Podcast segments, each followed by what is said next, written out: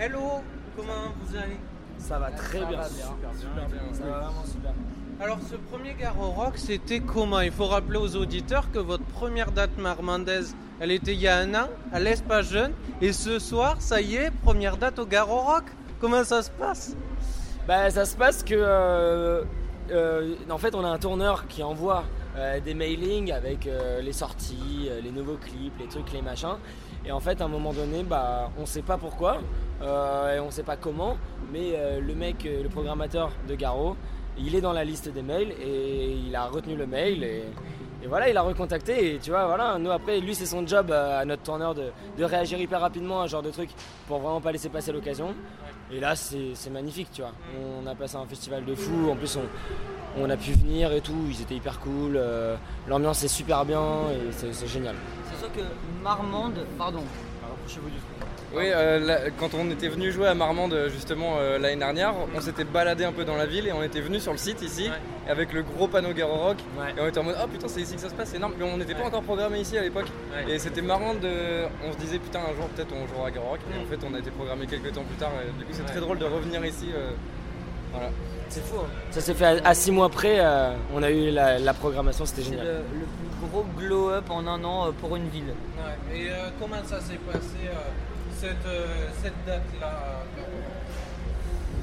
Écoute, bah c'est encore tout chaud là. euh, On vient de sortir de scène. Hein.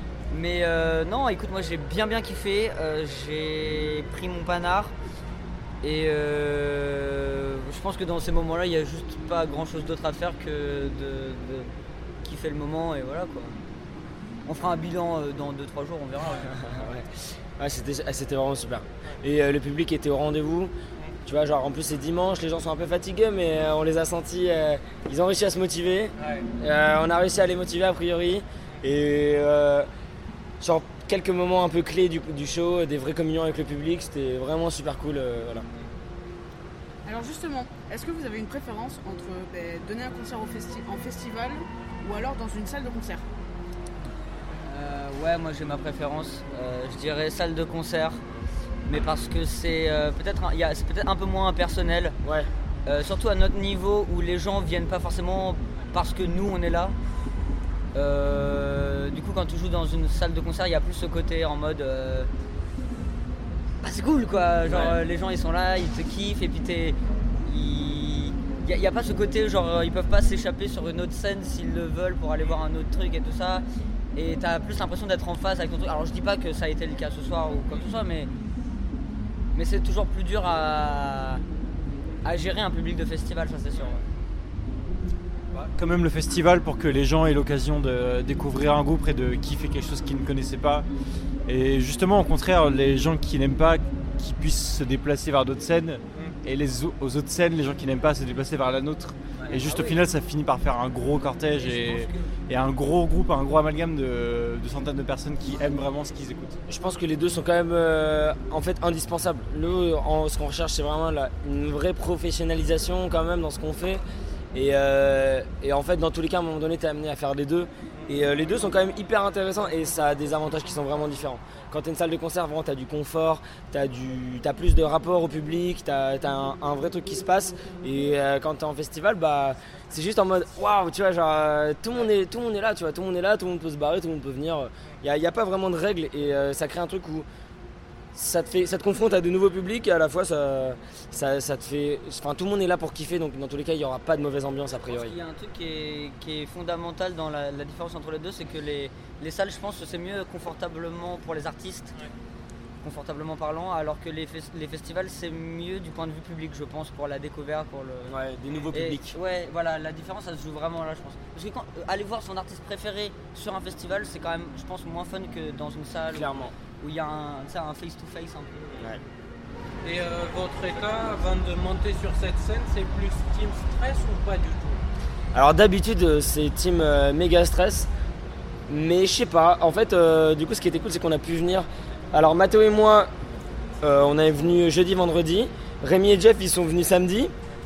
Et euh, en fait, je sais pas, j'ai l'impression que ça, ça déstresse un peu le truc parce qu'on a pu voir ici les loges. Moi j'ai pu rencontrer du monde et tout. Du coup, quand, on est arrivé, on était en mode euh, ah bah oui, tu, tu es Nati, tu m'avais dit que vous jouez dimanche et tout. Et, euh, et du coup, c'est. Je sais pas. Oui, Moi ça, je l'ai. ça permet de se, se familiariser avec tout le process du, de- Ouais. et le fonctionnement du C'est festival. une très grosse orga, donc euh, des fois, tu vois, genre, on n'a pas du tout l'habitude de ce genre de choses. Et c'est chouette de pouvoir euh, anticiper tout ça. Et du coup, il y avait peut-être moins de stress que ce que ça aurait pu faire si on était juste arrivé aujourd'hui et qu'on avait fait le concert dans la foulée, quoi. Ouais, ça- Ça n'empêche que j'ai quand même chié 23 fois, mais après voilà. Est-ce que vous pourriez raconter aux auditeurs comment cette histoire avec la musique a commencé?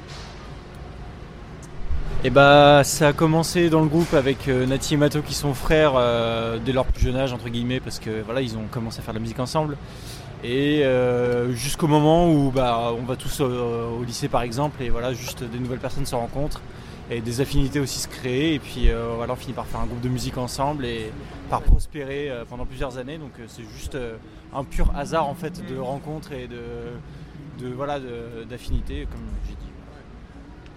Et au final, voilà, en fait, du coup, ce qui est chouette, c'est que au lycée, là, instinctivement, ça s'est fait, tu vois. Le, le rapport, l'espèce de connivence musicale. Et, euh, et pour le coup, c'est. À force, tu vois, du coup, on forme un groupe au début, on se connaît pas trop, machin, et petit à petit. euh, donc chacun avait ses rapports à la musique un petit peu perso, un petit peu différents.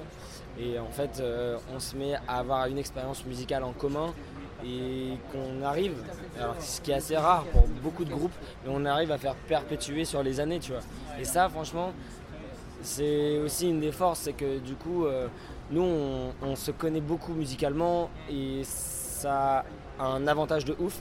Et ça a aussi un petit peu un inconvénient à- de temps en temps, mais n'empêche que c'est là où le, où le travail commence vraiment, quoi. Et euh, vous venez de sortir un album récemment. Quels thèmes sont présents dans celui-ci et pourquoi? Alors moi ce que je trouve marrant avec ce que- le, le, qu'on vient de sortir c'est que le, le thème il s'est il s'est comment dire? Il est arrivé à nous mais après Ouais. on est fini de l'enregistrer tout ça parce qu'en fait le, le truc c'est que nous on avait des chansons bon voilà ça dire première étape euh, Ouais. basique quoi et on voulait les enregistrer, ça a été le bordel, on a dû le refaire, on a dépensé 1005 euros en l'air, enfin des trucs vraiment euh, très compliqués à gérer. Et en fait, euh, on s'est dit, bah, en fait, le thème de stopper, c'est vraiment la, la, la galère, le, le- le- la non-stabilité, d'où le titre euh, déséquilibre, quoi. Et du coup, on... parce qu'en soi, les chansons entre elles, ont pas, c'est pas un conceptuel ou quoi que ce soit, mais, mais on s'est dit, ouais, voilà, ça, Ça se rejoint sous ce sens-là, quoi. ouais, voilà. Voilà. Et quelles sont vos inspirations Euh, Alors, c'est plein de trucs glauques. Tout ce qu'on écoute tout ce qu'on écoute. ouais. Et la, la vie, la vie. Vraiment, la, la vie. euh, la vie, bonne Alors- inspi, la vie. hein. Alors là, du coup, euh, on a sorti deux EP. On prépare un album. Ouais. Euh, et franchement, euh, en fait, le, le plus inspirant, enfin, en tout cas, à titre personnel, euh, et en fait, on est quand même euh, un peu tous à écrire des trucs, tu vois, pour le groupe et tout. Donc, euh, l'idée, c'est chacun amène beaucoup de parts de perso. Et en fait, sur les deux premiers EP, alors beaucoup plus sur le premier et un petit peu moins sur le deuxième, il y a des trucs euh, vraiment candides, un peu en mode euh, innocent et tout. Et là, les textes euh, des prochains albums commencent à, rentrer dans un truc un peu plus perso. ça se durcit légèrement, tu vois, mais tranquille, tu vois. Mais genre, après, c'est.